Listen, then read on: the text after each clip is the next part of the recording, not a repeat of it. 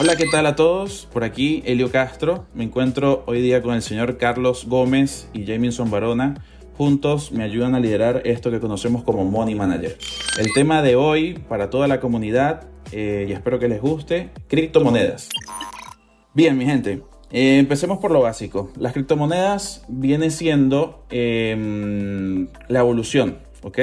Las criptomonedas vienen siendo la evolución de todo el sistema económico que venimos nosotros viviendo desde el inicio de la humanidad y en base a, mm, a lo que siempre tiene que estar buscando el hombre, que es eh, su propio desenvolvimiento, nace en este último periodo de, década lo que conocemos como criptomonedas, ¿ok? Y no solamente viene em, el, tema a tocar desde el año 2009, que es cuando nace la, la primera criptomoneda que conocemos como el Bitcoin, sino es un proceso que viene ya eh, desarrollándose desde los años 80, 90, donde científicos estaban buscando la manera de trabajar sistemas en blockchain, que ya en otras oportunidades más adelante le vamos a comentar de qué se trata. Elio, ¿cómo estás? Bien, excelente, Carlos, aquí. A mí me llama la atención algo que dijiste con respecto a años antes pasados y que ahora nos encontramos en una tendencia evolutiva. Eh, esta información de lo de la cripto es algo que ya tiene mucho tiempo y quisiera saber cómo llegaste tú a eso, cómo, cómo no llegó primero a mí, a mis manos, cómo, cómo yo me entero de esto en el tiempo que lo, lo tenía que haber hecho, porque yo pues ahora es que estoy conociendo el mundo cripto.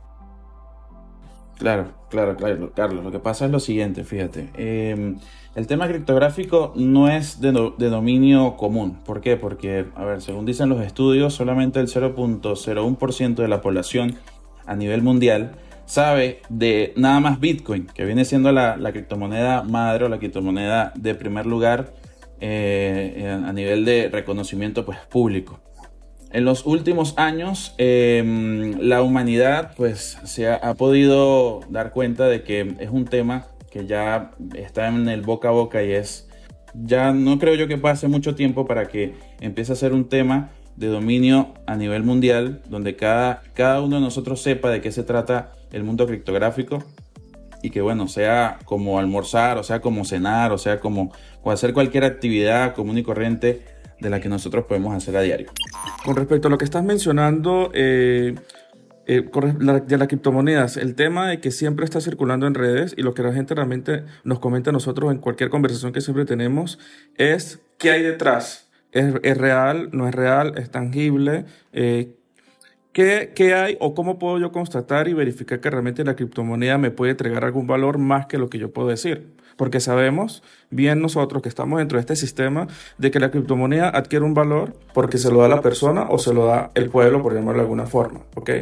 Pero a esa persona que le da miedo adquirir este bien o este, tipo de activo digital en el que no tiene un respaldo, que puedes ir a un cajero electrónico y sacar un efectivo, como lo hacemos constantemente. Entonces, ¿qué le podemos decir a este tipo de personas para, digamos, limpiar un poco ese pensamiento de, estafa? Eh, no hay nada detrás que lo respalde. ¿O cómo podemos darle ese tipo de, de sensación de, equilibrio y tranquilidad a la persona que siempre está viendo que es una estafa no?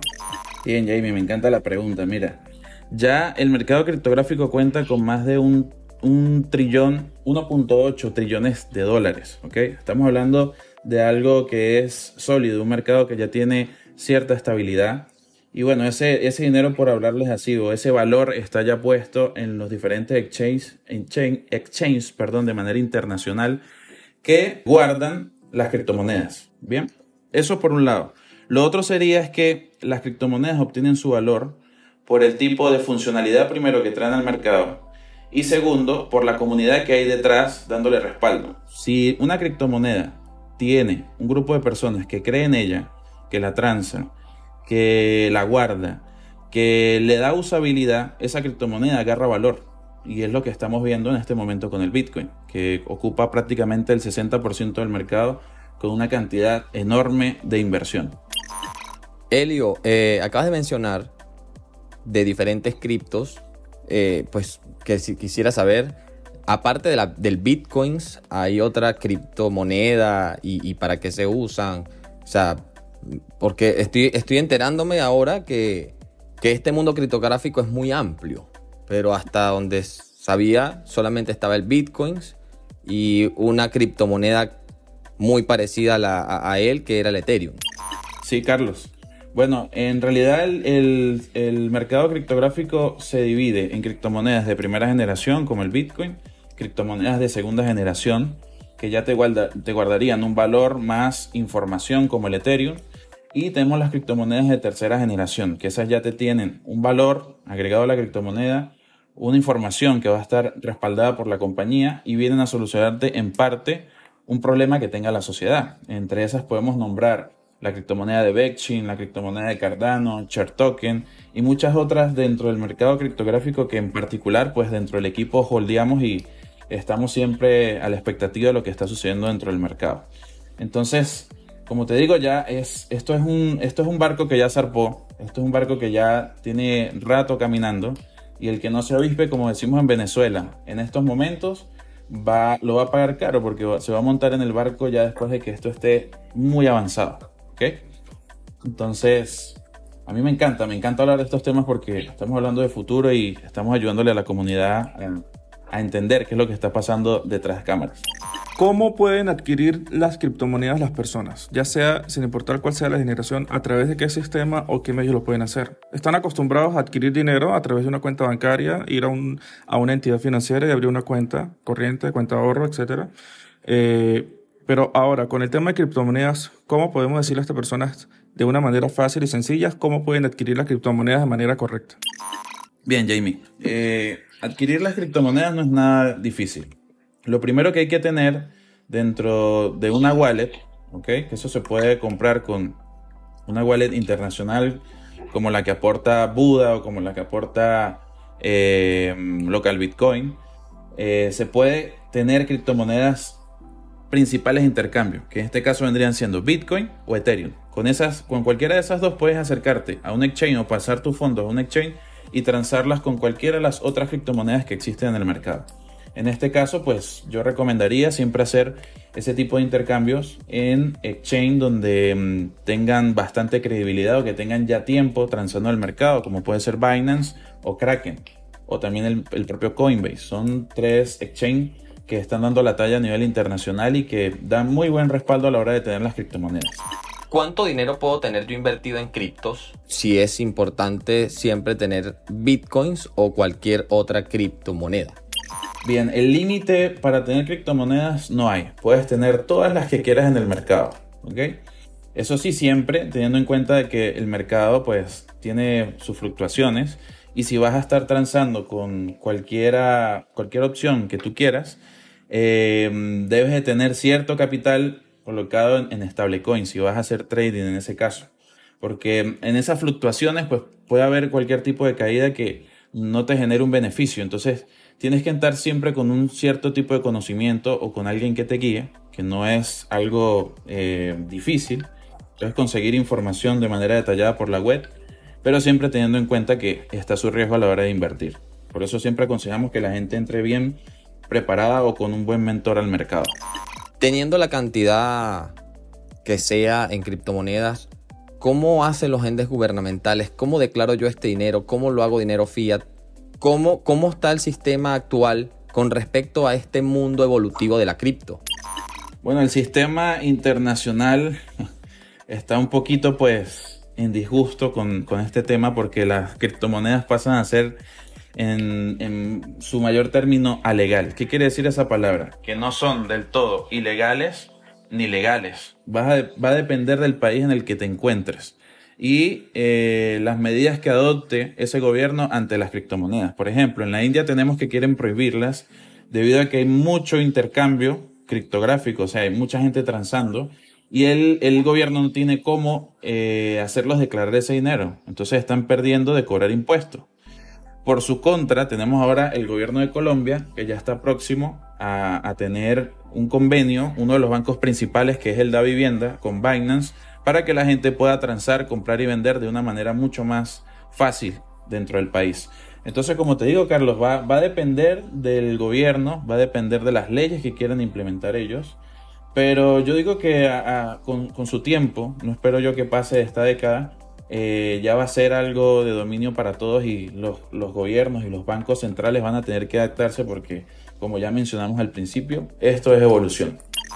Ok, Elio, entonces tomando un poco lo que habíamos conversado al inicio sobre el miedo de las personas, sobre el tema de lo que siempre se conversaba sobre las estafas, estás hablando de, de todo lo que corresponde a la entidad, ¿no? A, a, todas las entidades financieras en lo que las personas realmente tienen esa confianza, ¿no?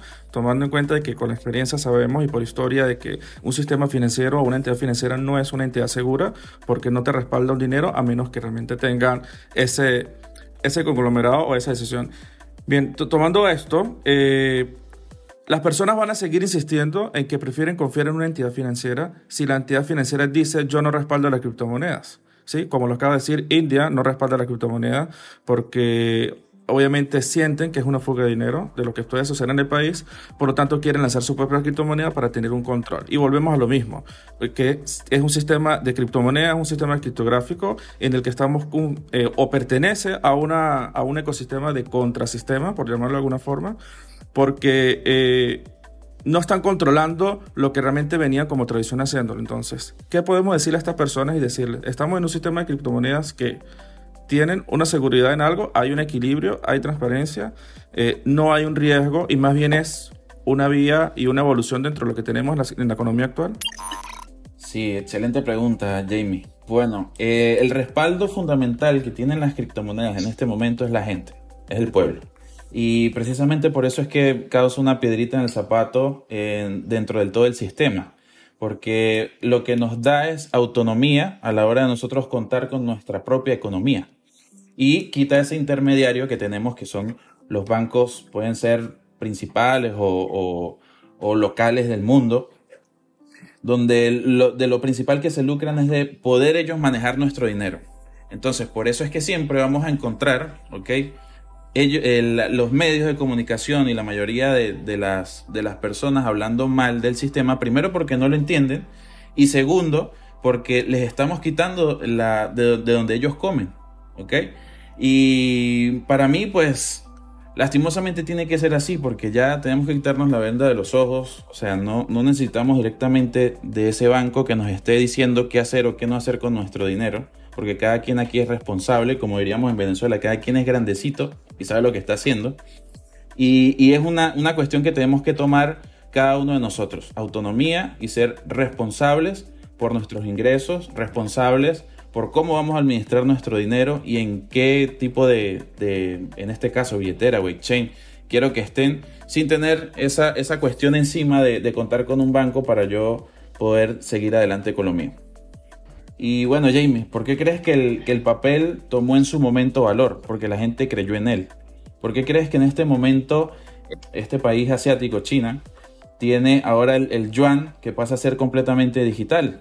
Y la gente está empezando a, confiar en una, moneda digital. Ya dejó de un lado el papel porque como venimos hablando, el, país va evolucionando y la gente pues cree en lo que, lo que, mm, en lo que necesita pues. Le da valor a las cuestiones que ven delante de ellos.